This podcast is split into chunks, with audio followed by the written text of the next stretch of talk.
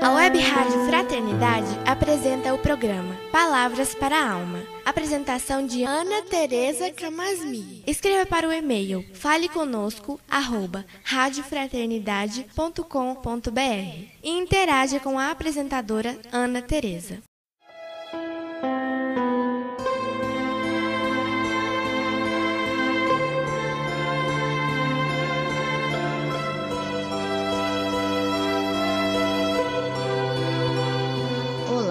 Amigos da Web Rádio Fraternidade.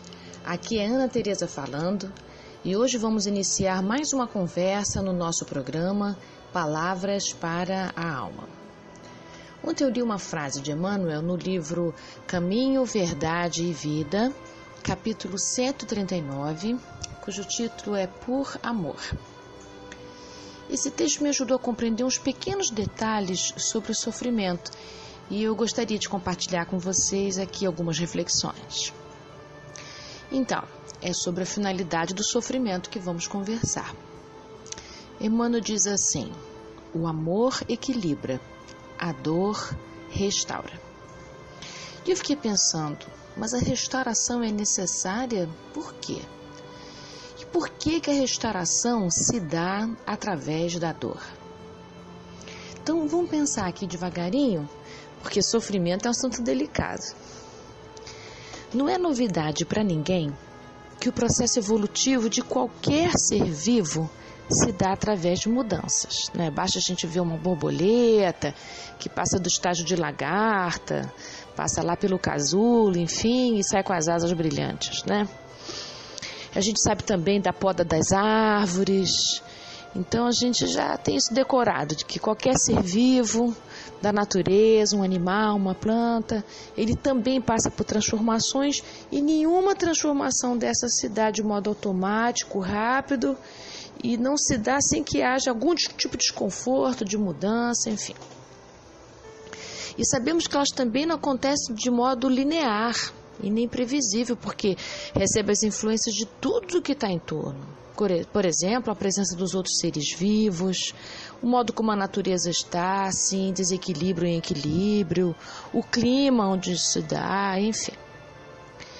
Quando se trata do processo evolutivo humano, esse processo se dá numa complexidade maior ainda do que essas que eu citei, porque as mudanças necessárias transcendem em muito mais é, do que as mudanças que se dão no nível individual que a gente percebe. Por exemplo, é, transformações planetárias também ocorrem. Ao mesmo tempo em que acontecem as transformações pessoais, pequenininhas minhas, as transformações da minha família ou até transformações sociais que a gente possa se referir. E o processo evolutivo de transformação planetária, né, de transição que a gente está presenciando nesse momento, vai acontecer no entrelaçamento de todas essas faces e recebe da misericórdia divina muito apoio e incentivo para se dar, porque faz parte da finalidade da existência. Então, essas mudanças, elas têm como finalidade a aproximação do nome do homem às leis divinas.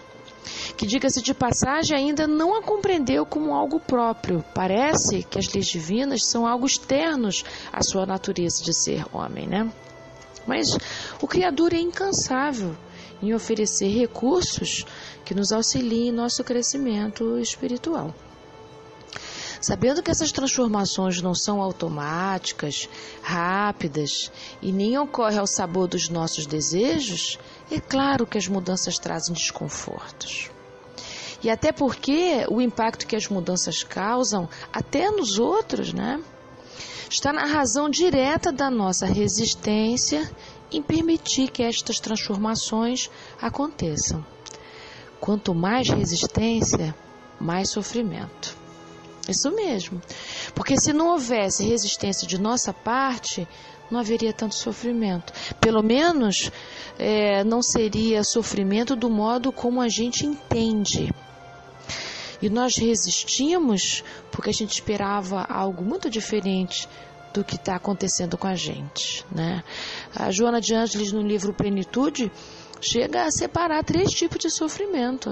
Acho que a gente tem sofrimento por condicionamento, né, que tem a ver com nossas histórias anteriores, tem a ver com o sofrimento, tem a ver com a impermanência da vida, que é difícil da gente é, lidar, porque a gente gostaria que as coisas fossem permanentes, seguras, estáveis, e não é assim que a vida se dá, né? Nem o nosso humor é permanente, imagina. Mas a gente sofre porque a gente queria tudo muito controlado, né? Isso é sofrimento pela impermanência. E a Joana ainda aponta um terceiro sofrimento, que é quando a gente sofre porque está sofrendo.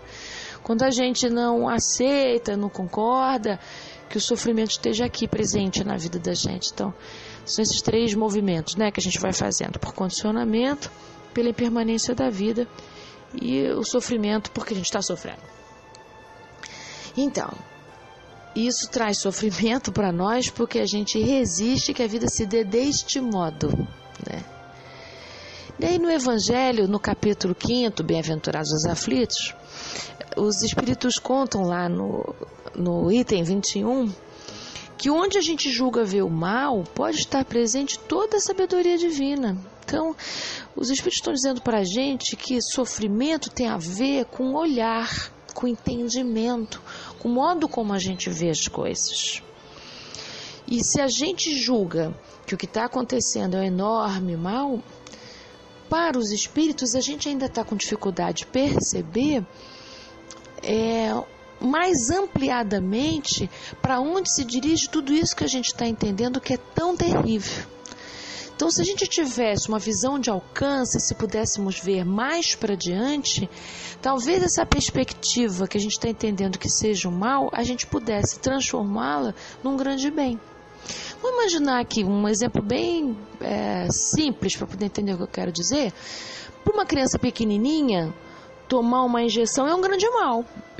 Mas se ela tivesse compreensão de entender que essa injeção é um medicamento capaz de ajudá-la a debelar uma infecção e assim impedir que ela morresse, por exemplo, ela poderia entender essa aplicação da injeção que desconforta, que dói, como uma coisa boa para ela.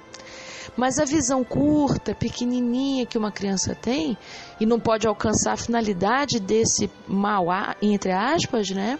A faz chorar, não querer tomar a injeção, achar que os pais são maus, nunca mais querer ir no médico. Então, eu penso que Deus nos vê exatamente assim, como crianças com dificuldade de tomar injeção, porque acha que que malvado que Deus é porque está deixando tomar injeção, né? É exatamente assim que me parece que a gente lida com os sofrimentos da vida, né? Nós estamos ainda resistindo, estamos ainda nos julgando é, vítimas das circunstâncias. É por isso que nesse mesmo capítulo 5, os Espíritos também falam sobre o bem e mal sofrer. Então, dizendo assim, dos modos como a gente lida com o sofrimento.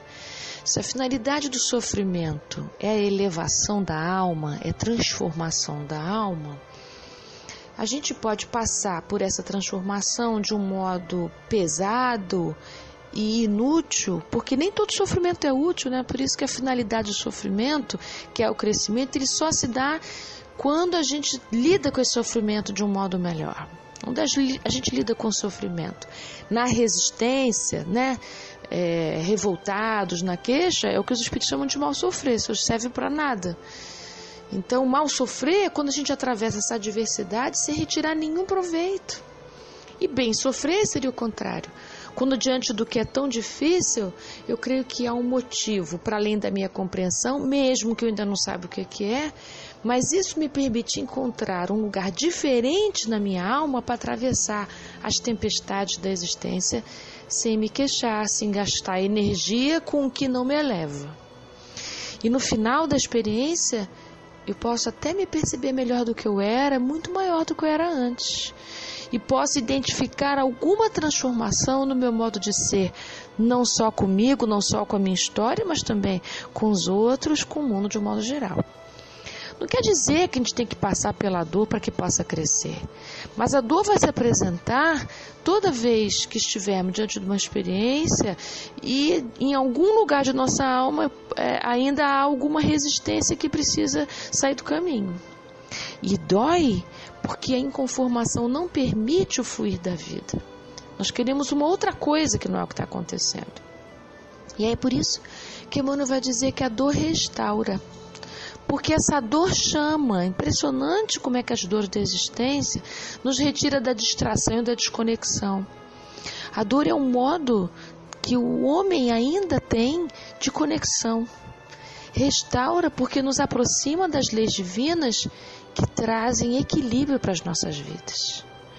Então é por isso que Emmanuel vai dizer: o amor equilibra, mas a dor é que restaura.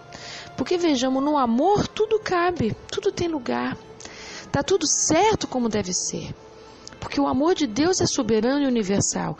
Mesmo que a gente não esteja entendendo nada do que está acontecendo na vida da gente. Do ponto de vista espiritual, tudo isso tem um sentido e uma razão de ser que está para além das nossas condições racionais de entendimento.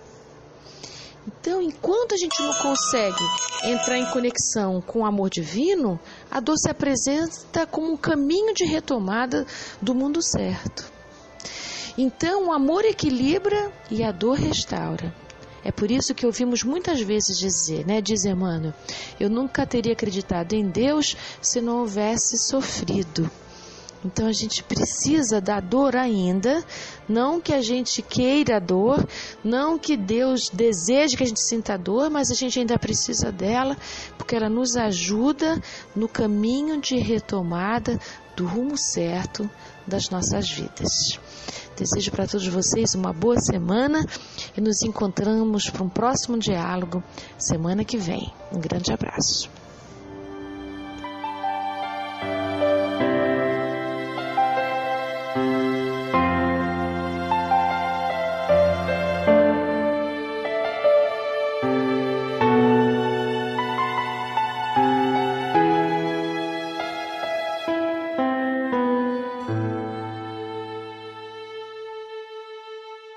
A Web Rádio Fraternidade apresentou o programa Palavras para a Alma. Apresentação de Ana Tereza Camasmi. Escreva para o e-mail faleconosco@radiofraternidade.com.br e interaja com a apresentadora Ana Tereza.